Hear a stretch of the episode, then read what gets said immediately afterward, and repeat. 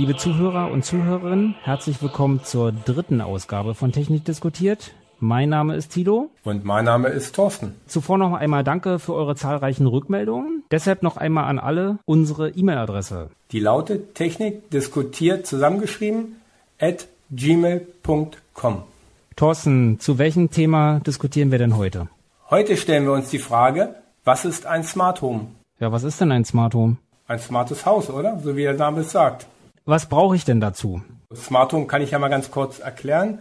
Ein Smart Home, das ist ein Oberbegriff, der steht für die Vernetzung von Technik in Wohngebäuden. Durch intelligente und ferngesteuerten Geräte lassen sich der Wohnkomfort, Energieeffizienz und Sicherheit steigern. Die technische Basis für die Vernetzung bilden kabelgebundene oder drahtlose Systeme oder auch Bussysteme. Dann mach mal ein Beispiel, was wir da wie einbinden können. Ja, zum Beispiel könnte man mal sagen, dass man zu Hause, wenn man elektrische Jalousien hat, dass man die einfach nicht mehr von Hand runter machen möchte, wenn halt abends dunkel wird oder wenn morgens die Sonne aufgeht, da möchte man halt, dass die automatisch hochfahren, ohne dass man zu jedem Schalter rennen muss oder sich über irgendwas kümmern muss. Beziehungsweise, wenn ihr unsere ersten beiden Folgen mit den Photovoltaikanlagen gehört habt, hat es durchaus auch Sinn, dass ihr eure technischen Geräte zu Hause so steuern könnt, dass diese zum Beispiel immer dann laufen, wenn die Photovoltaikanlage genug Strom produziert und nicht zu Zeiten, wo weniger die Photovoltaikanlage produziert. Das ist auch eine gute Anwendung für dieses Thema. Da kann man zum Beispiel, wenn die, wie gesagt, wenn die Energie da ist, schalte ich halt meine Rollläden ein, damit die nur runterfahren, wenn ich halt selbstproduzierten Strom habe. Zum Beispiel. Thorsten, das ist jetzt aber ein bisschen, wie viel verbrauchen denn deine Rollläden? Kilowatt oder Megawatt? naja gut, wenn man so ein ganzes Haus hat und da hat man schon so zehn Fenster, die man gleichzeitig hoch und runter fährt, wäre das schon zwei Kilowatt, würde ich mal sagen, oder anderthalb Kilowatt. Deswegen steuere ich meine Jalousien zeitversetzt, damit immer nur eine hochfährt und nacheinander, wenn die oben ist, fährt dann die nächste hoch, damit man keinen Strompeak hat und dem Hausakku nicht zu viel Energie entzieht auf einmal. Okay, ist eine gute Idee, ja. Was machst du noch? Ich mache noch, äh, lese ich auch Temperaturen mit aus. Also ich möchte ja gerne wissen, wie warm wir es draußen haben oder wie kalt wir es draußen haben. Das kann man zwar auch bei so einem Smart Home aus dem Internet rausziehen, vom Standort, aber ich habe ein paar Fühler halt gebaut, die ich die Außentemperatur mit einlese und auch äh, meine Heizungstemperaturen mit einlese, damit ich weiß, ob meine Heizung läuft oder nicht. Sollten wir vielleicht jetzt mal kurz einleiten, welche Systeme es gibt, um sowas überhaupt zur Verfügung zu stellen, so ein Smart Home für euer Zuhause. Ja, genau. Kann ich mal auf eingehen. Gehen wir jetzt erstmal auf die Softwarelösung ein. Man muss unterscheiden. Beim Smart Home gibt es eine Software-Ebene und eine Hardware-Ebene. Gehen wir zuerst mal auf die Software-Ebene. Da gibt es verschiedene Anwendungen. Da gibt es halt ähm, kommerzielle Anwendungen oder auch freie Software, die man frei im Internet beziehen kann. Als freie Plattformen oder Systeme kann ich mal nennen, dass das äh, FEM nennt sich das, freundliche Hausautomatisierungstechnik oder auch ein anderes System, das nennt sich Home Assist. In unseren Shownotes haben wir ein paar Links zu den Tutorials hinterlegt und ihr könnt dann dort euch noch weiter informieren. Genau. Wir wollen gar nicht in die Installation reingehen, so technisch. Wir sind, machen ja einen Podcast und kein YouTube-Video zum Beispiel, wo man das alles schön zeigen kann. Wir wollen euch hauptsächlich erstmal Anregungen geben und weitere Informationen findet ihr, wie gesagt, unter den Links. Ja, jetzt haben wir mal eben gerade so grob über die Softwarelösung gesprochen. Zu einer Software braucht man natürlich auch eine Hardware. Tilo, was könntest du mir da empfehlen für eine Hardware? Tja, die meisten Leute werden jetzt wahrscheinlich denken, ich brauche dazu einen PC und müsste das dann irgendwie drauf laufen lassen und der PC muss dann 24 Stunden laufen. Ist dem so? Eigentlich nicht, ne? Da gibt's was anderes. Genau. Also einen großen PC braucht man nicht. Würde natürlich gehen, macht aber keinen Sinn bei 24-7 Stromverbrauch. Da ist unsere ganze Ersparnis ja wieder weg. Wir nehmen für sowas einen Raspberry Pi einfach mal. Diesen Pla äh, ein Platinencomputer habt ihr bestimmt schon mal von gehört. Der ist so groß wie eine Zigarettenschachtel, kostete normalerweise in 2021 noch 70 bis 80 Euro. Aktuell liegt er leider bei einem Preis von 180 bis 240 Euro. Es ist somit sehr teuer, aber ich kann euch entwarnen, ab und zu gibt es auch Angebote zu normalen Preisen. Bei diesen Preisen, die ich gesagt habe, ist das das komplette Set mit Gehäuse, Netzteil und alles, was ihr braucht für diesen Raspberry Pi. Viele von euch werden wahrscheinlich schon Raspberry Pi für andere Anwendungen zu Hause haben und es ist natürlich genial, dass ihr das auch für diese Home Assistant Lösung nutzen könnt. Erklär mal kurz, was das Gerät macht. Das Gerät ist sozusagen das Herz und die Schaltzentrale unseres Smart Homes. Auf diesem kleinen Gerät ist halt die Software installiert. Wir hatten ja von FEM oder Home Assist gesprochen. die ja drauf installiert ist. Und in dieser Software kann man halt die Einstellung vornehmen, wann Geräte einschalten, welche Geräte ein- und ausschalten, Temperaturen einlesen und alles Mögliche. Heute wollen wir mehr auf das System Home Assist eingehen und nicht auf FEM. Home Assist ist für mich eine schönere Anwendung, weil das relativ viel grafische Oberfläche ist. Man braucht nicht in Linux rumprogrammieren, man braucht keine Linux-Befehle können. Man lädt sich das Image runter, kopiert es auf eine SD-Karte, schiebt es in den Raspberry Pi rein, dann bootet der schon hoch und wenn man lange genug wartet, kommt eine Anmeldemaske, da kann man sich anmelden und schon läuft das System erstmal Anmeldemaske heißt, ihr verbindet euch mit einer Netzwerkverbindung auf das Gerät. Es gibt einen Webbrowser und auf diesem Webbrowser könnt ihr dann diverse Dinge an dem Gerät einstellen. Allerdings muss man jetzt noch sagen, jetzt muss man gucken, welche Anwendung man macht. Jetzt hat man den Raspberry Pi mit der Software und es muss es ja noch äh, Schaltsysteme geben. Wie kriege ich meine Befehle aus dem Raspberry raus zu irgendeiner Lampe hin, zu den Jalousien hin etc. Jetzt habe ich dieses Image installiert, kann darauf zugreifen. Wie greift jetzt das Gerät auf eine Komponente zu? Mach mal eine einfache Komponente, zum Beispiel ein Shelly zum Beispiel. Kurze genau. Erläuterung noch, ein Shelly ist ein Schaltmodul, was über Wi-Fi angesteuert werden kann und kann ein- und ausschalten. Das kann zum Beispiel eine Lampe auf 230 Volt sein, das kann aber auch andere Spannung sein, 24 Volt oder 12 Volt, ist völlig egal. Und dieses Gerät wird über Wi-Fi angesteuert und schaltet je nachdem, was ihr wollt, ein oder aus. Korrekt? Da, da, gibt es unterschiedliche Module von diesen Shellys. Es gibt Shelly Plug nennt sich das. Den kann man einfach in die Steckdose stecken. Dann äh, kann man direkt eine Lampe reinstecken oder einen anderen Schokostecker. Und dieser Shelly wird halt im Netzwerk angemeldet. Ein, direkt über die Shelly App meldet man das Gerät an. Und wenn man das im eigenen Netzwerk drin hat, dann äh, kann man bei Home Assist eine Scan-Funktion auslösen. Die scannt das äh, gesamte Netzwerk zu Hause und findet dann diesen Shelly. Also, wenn ihr euch einen Shelly zugelegt habt, dem Shelly weist ihr eine IP-Adresse zu, zum Beispiel 192.168.1.200 und über diese Adresse könnt ihr sowohl über den Webbrowser den Shelly erreichen, beziehungsweise der Raspberry Pi mit dem Home Assist kann mit diesem Gerät, dem Shelly, reden. Genau, der findet den dann halt. Und es gibt noch andere Möglichkeiten, die man noch verwenden kann. Äh, man muss nicht unbedingt nur WLAN nehmen. Es gibt auch andere Protokolle wie Z-Wave und Zigbee. Ich weiß nicht, ob ihr das schon mal von gehört habt. Genau, das sind Smart Home Standards. Die arbeiten bei 433 MHz, sind sehr energiesparsam und der große Vorteil hat ist, äh, der große Vorteil ist, dass diese äh, Module ein Netzwerk wieder aufbauen und jedes Modul, was mit Netzspannung betrieben wird, ist quasi wieder ein Repeater und erweitert dadurch den Aktionsradius des Smart Homes. Und wenn man zum Z-Wave kommt, das ähm, ja, und äh, die, es gibt Z-Wave und Zigbee, wie ich schon gesagt habe. Und Zigbee ist zum Beispiel der Standard, den die ganzen IKEA Smart Home Komponenten verwenden. Die könnt ihr damit auch einfach in das Home Assist einbauen, ohne dass ihr euch nochmal von einem anderen Anbieter halten extra Gerät kaufen musst, wo als, Smart Home Zentrale. Genauso kann man dieses Z-Wave, das nutze ich halt ganz gerne, da kann, äh, steckt man in den Raspberry Pi einen USB-Dongle rein, der kostet nochmal zwischen 25 und 40 Euro. Der, den meldet man dann im Home Assist an und dieser Dongle kommuniziert dann über die Z-Wave-Geräte und sendet darüber die Informationen. Ich zu Hause mache das noch ein bisschen anders. Ich nutze mein eigenes WLAN-Netzwerk. Genau, das ist halt die günstige Variante erstmal. Man braucht sich kein Dongle kaufen. Und wenn man nur ein paar Geräte hat und das WLAN äh, weit verbreitet ist im Haus, ist das eine super Alternative, ohne weitere Kosten zu haben. Ich muss gestehen, ich bin auf dieses Z-Wave gegangen, weil das halt sehr schön ist, damit die Rollläden zu steuern. Vielleicht noch mal ganz kurz zu Home Assist, warum wir beide das für ziemlich gut halten.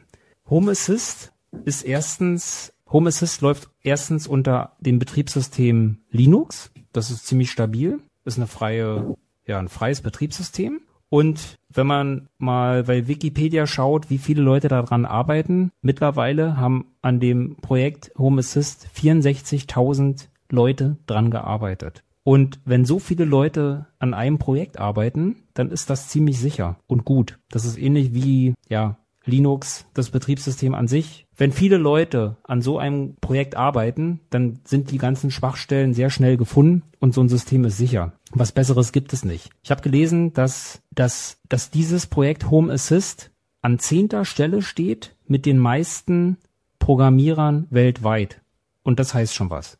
Also ihr installiert euch keine spezielle Lösung, die kaum einer hat, sondern eine weit verbreitete Software. Das ist äh, total vorteilhaft und es ist so mächtig und einfach, finde ich. Thorsten, was kann ich denn alles für Aktoren einbinden in ein solches System? Ja, genau. Wie, wie, wie schon gesagt, die Rolllinien kann man halt schön einbinden, die draußen hoch und runter fahren und die Fenster verdunkeln. Es gibt die Weihnachtsbeleuchtung, ist eine super, äh, super dafür geeignet. Da gibt es halt WLAN-Schalter, die man direkt in die Steckdose steckt, zum Beispiel wie dieser Shelly Plug. Da stecke ich dann halt meine Lichterkette rein, kann ich ein- und ausschalten.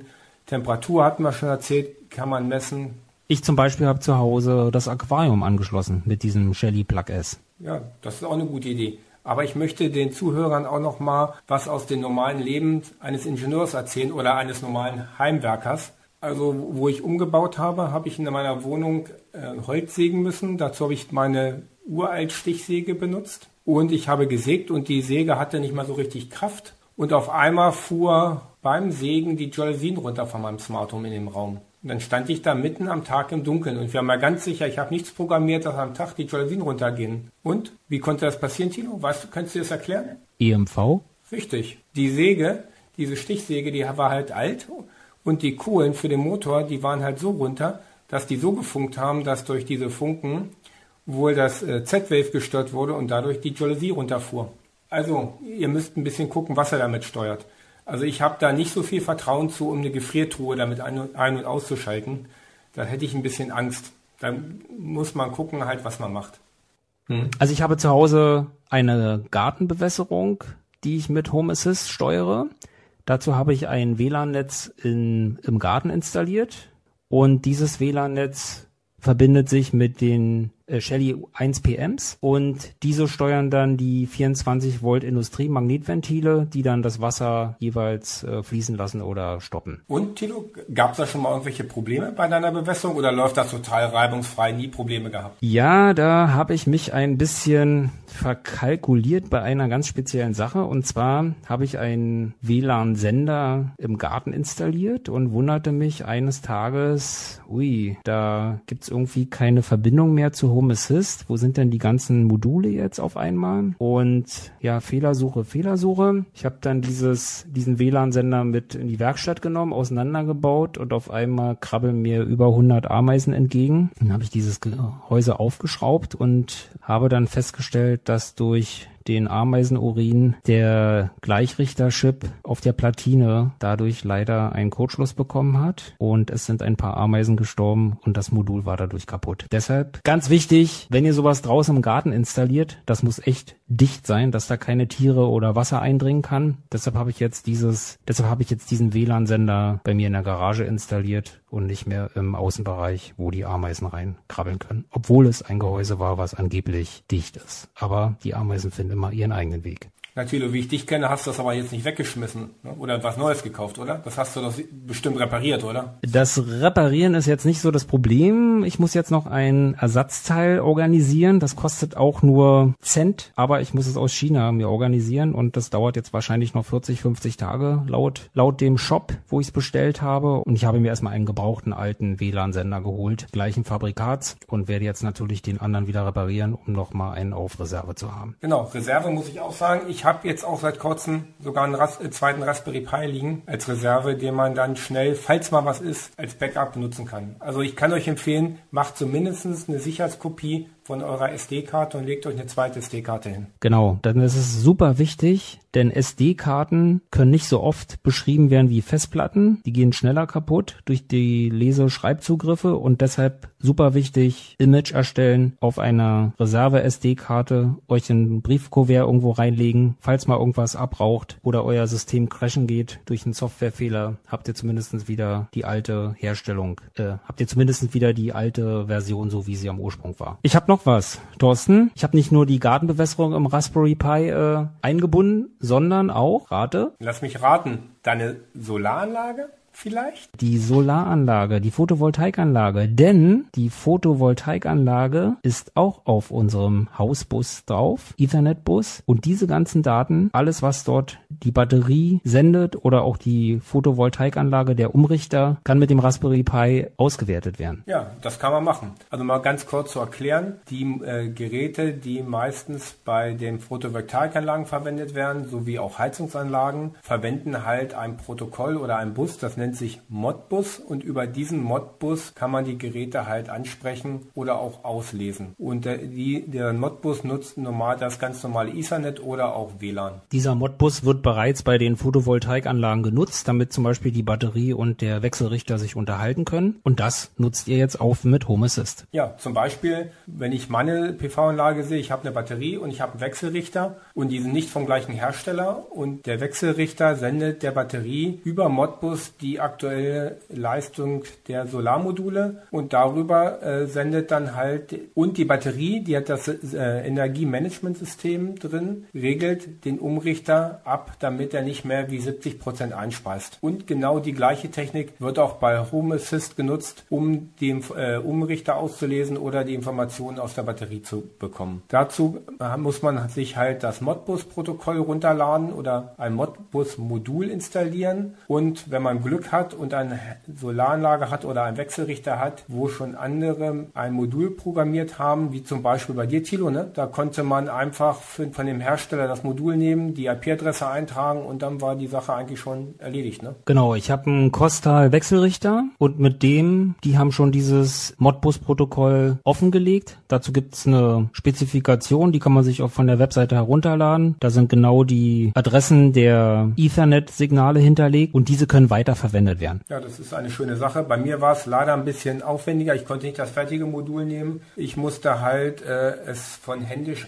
reinprogrammieren, was, wo ihr euch aber jetzt auch nicht abschrecken solltet. Es ist nicht so kompliziert, wenn man es einmal hingekriegt hat, wie es meistens halt so ist. Aber wir wollen euch gar nicht zu viel technische Sachen hier erzählen, denn die könnt ihr viel besser bei YouTube zum Beispiel im Videoformat sehen oder auch in den Foren lesen. Das ist halt einfacher wie im Podcast einfach zu folgen. Also wir möchten euch lieber die Anregung geben und die Informationen, was ihr machen könnt, die genauen Sachen. Guckt bitte mal bei YouTube nach, da findet ihr eigentlich alles schön erklärt. Es gibt 1900 Geräte, die bereits mit Home Assist reden können und kommunizieren können. Also es macht vielleicht Sinn, wenn ihr Home Assist habt, vielleicht erstmal in die Spezifikation von Home Assist reinzuschauen, mit welchen Geräten kann das Home Assist bereits schon kommunizieren. Das heißt, ihr kauft nicht erst das Gerät und versucht es in Home Assist einzubinden und dann stellt ihr fest, es funktioniert nicht, sondern schaut vielleicht in die Liste, mit welchen Firmen, Komponenten kann Home Assist bereits schon kommunizieren. Dann ist es nämlich viel einfacher für euch, weil Home Assist erkennt dann in eurem Netzwerk automatisch, welches Gerät sich bei euch im Netzwerk schon angemeldet hat und ihr braucht es dann bloß noch implementieren in diese Webbrowser-Oberfläche und habt es dann sofort eingebunden, ohne da jetzt kompliziert was äh, noch selber programmieren zu müssen. Stimmt's, Thorsten? Genau, das ist wunderbar. Also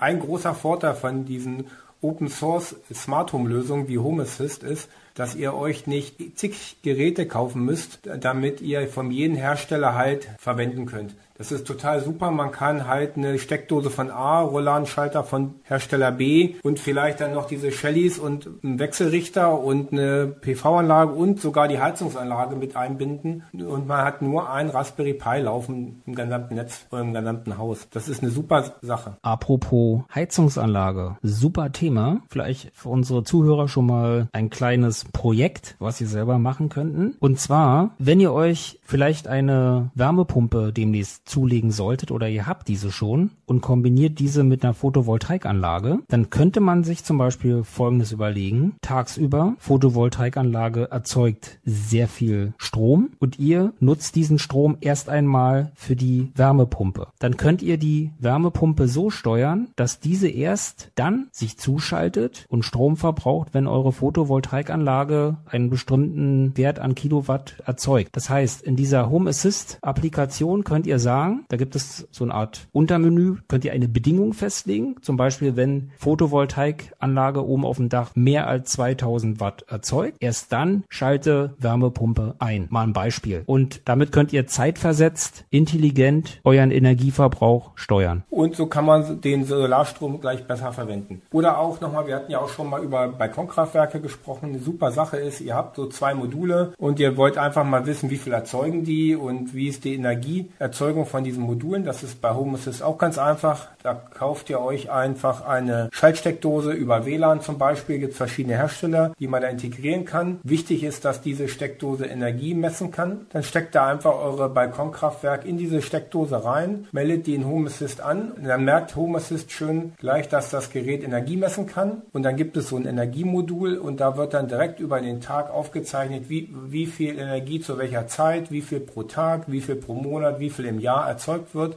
Und so habt ihr ein super Portal für eures Balkonkraftwerk und relativ einfach und günstig auch, ohne dass ihr da irgendwie in China oder wo auch immer einen Server mit euren Daten bespielt. Das ist nochmal ein guter Hinweis. Alle eure Daten liegen bei euch zu Hause und nicht auf irgendwelchen Firmenservern, die diese Geräte gebaut haben. Ihr seid Herr eurer eigenen Daten. Das ist nochmal super wichtig, gerade in unserer gläsernen Zeit. Wenn ihr zum Beispiel eine Fritzbox zu Hause habt für euer WLAN-Netz, kann man da ganz einfach eine VPN-Verbindung einbauen. Das heißt also ein Virtual Private Network, damit ihr von unterwegs könnt ihr dann direkt auf euren Home Assist Server zugreifen, aber nicht über irgendeine Cloud-Dienst oder wie auch immer, sondern ihr wählt direkt euch in das Heimnetz ein und ihr könnt einfach mal gucken, ob die Jalousien unten sind oder wie die Solaranlage, was die für den Strom verbraucht hat. Wenn nämlich euer Internetprovider einmal nicht zur Verfügung steht, werdet ihr ja nicht mehr in der Lage, irgendwas zu steuern. Dadurch, dass ihr aber ein eigenes Netzwerk zu Hause aufgebaut habt, seid ihr jederzeit in der Lage, eure Komponenten zu steuern. Thorsten, du als Elektriker, was verbrauchen mein Home Assist Server zu Hause? Ich habe mal gemessen, weil ich dachte schon, diese Frage kommt bestimmt. Der Raspberry meiner verbraucht, wenn er so ganz normal im Netzwerk verbunden ist mit einem LAN-Kabel, mit diesem Z-Wave-Dongle, verbraucht der 2,75 Watt ungefähr im Durchschnitt so. Mal ein bisschen mehr, mal ein bisschen weniger. Das kann man jetzt einfach mal hochrechnen. 24 Stunden am Tag läuft der natürlich. Das macht dann schon mal 66 Wattstunden am Tag so ungefähr. Und dann hat man es ja nicht nur 24 Stunden, sondern auch noch 365 Tage im Jahr, dass das Gerät läuft. Da kommen wir dann so Gesamt Kilowatt im Jahr auf 24 Kilowattstunden, die wir mit den Raspberry Pi dann doch verbrauchen. Und das macht beim Strompreis von 35 Cent, gehen wir mal von aus, so 8,43 Euro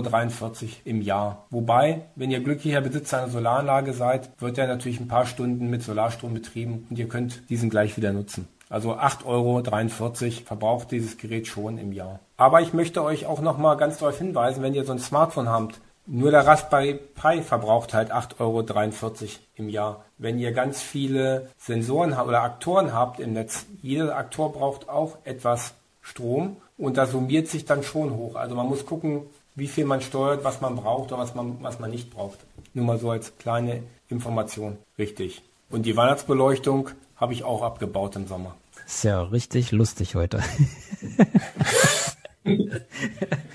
Thorsten, letztens habe ich bei dir im Haus gesehen, du hast deine alte Heizungsanlage, die ja eigentlich voll analog ist, also gar nicht, nicht mal analog, die ist ja nicht mehr elektronisch, eingebunden in dein System. Wie hast du denn das gemacht? Ja, ich habe einfach mal die Vorlauf- und Rücklauftemperatur der normalen Heizkörper und Vorlauf-Rücklauf der Fußbodenheizung einfach mal in Smart Home eingelesen. Und das für fast kein Geld. Was kostet denn so ein Sensor? Also der reine Sensor kostet, weiß ich nicht, 1,50 Euro ein Temperatursensor. Man braucht dann noch einen kleinen Mikrocontroller, der liegt bei 3 Euro. Dann nimmt man ein USB-Kabel ein Steckernetz da, was man eh vom alten Handy hat, hätte ich gesagt, das Ganze liegt bei 10 Euro, wenn überhaupt. Und ein Gehäuse noch darum und dann gut ist. Also mal ganz kurz nochmal, was ich gemacht habe. Es gibt, nennt sich D1 Mini, da ist ein Mikrocontroller drauf.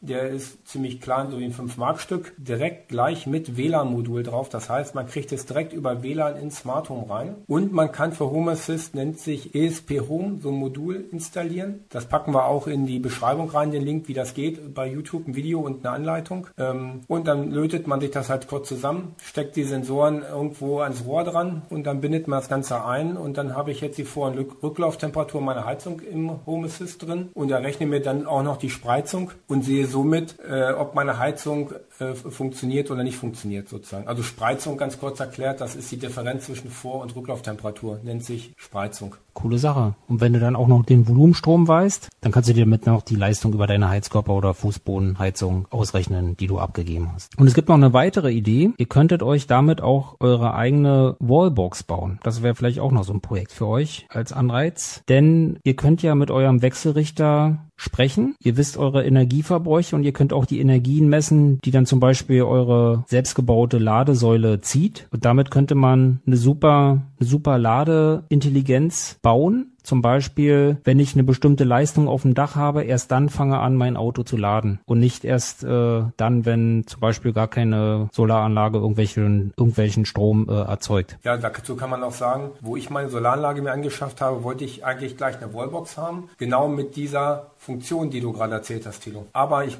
man muss sagen, das Angebot für diese Wallbox war dann über 2700 Euro ohne Installation und wie, wie man schon, wie gerade gesagt haben, man kann das ganz einfach mit so einem Raspberry Pi Home Assist kann man eine ganz einfache Wallbox mit steuern. Da könnt ihr Überschussladung machen für ganz geringes Geld. Da braucht ihr nicht so viel Geld für ausgeben und es ist auch nicht nur was für Technikfreaks, sondern es ist relativ einfach, würde ich sagen. Also ich bin von diesem System echt begeistert, weil es anwenderfreundlich ist. Es sieht gut aus und es ist umsonst. Ja, und es gibt so viele Sachen, die man einbinden kann. Mit was beschäftigen wir uns denn in unserer nächsten Sendung? Die nächste Sendung beschäftigt sich mit Technik unserer Kindheit. Gab es denn da schon Technik? Ich glaube schon. Für mich gab es da schon Technik. Aber das hört ihr beim nächsten Mal, wenn es wieder heißt, Technik diskutiert.